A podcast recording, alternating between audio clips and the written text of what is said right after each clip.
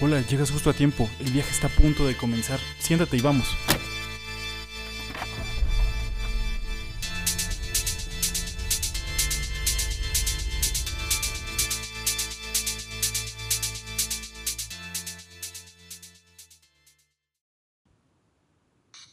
Hola Melissa, ¿cómo estás? Hola Jessica, muy bien, gracias.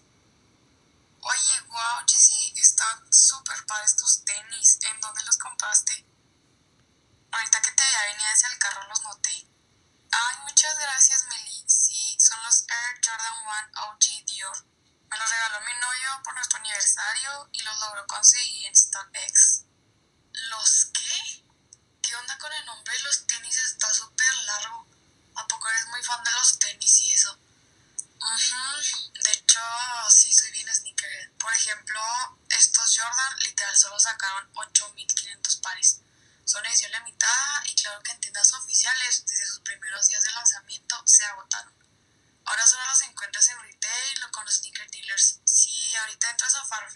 los puedes encontrar como en un millón de pesos mexicanos. Si yo tuviera la capacidad financiera, tendría un par de tenis para cada día del año.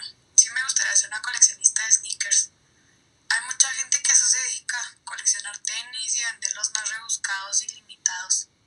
No inventes, Meli, un millón de pesos por unos tenis. O sea, con eso me compro una casa. Yo con mis vans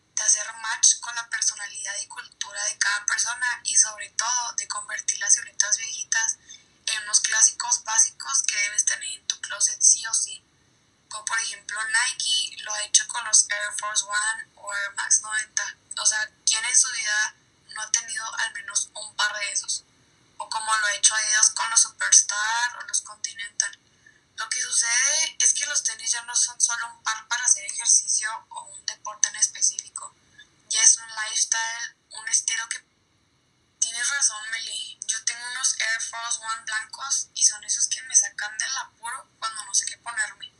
Unos jeans, una blusa y ¡pum! Mi outfit ya está armado.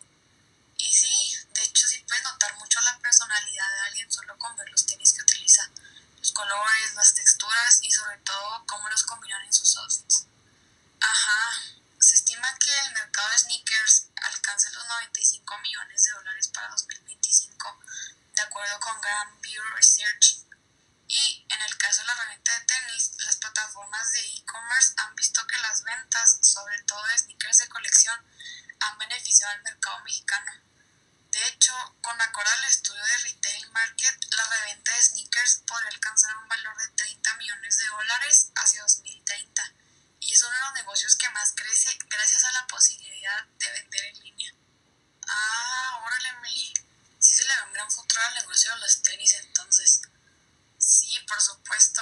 Yo pienso que en un futuro habrá más tiendas oficiales para la reventa de sneakers, como lo es StockX, la famosa Major Sneaker en Los Ángeles, Stadium Goods en Nueva York,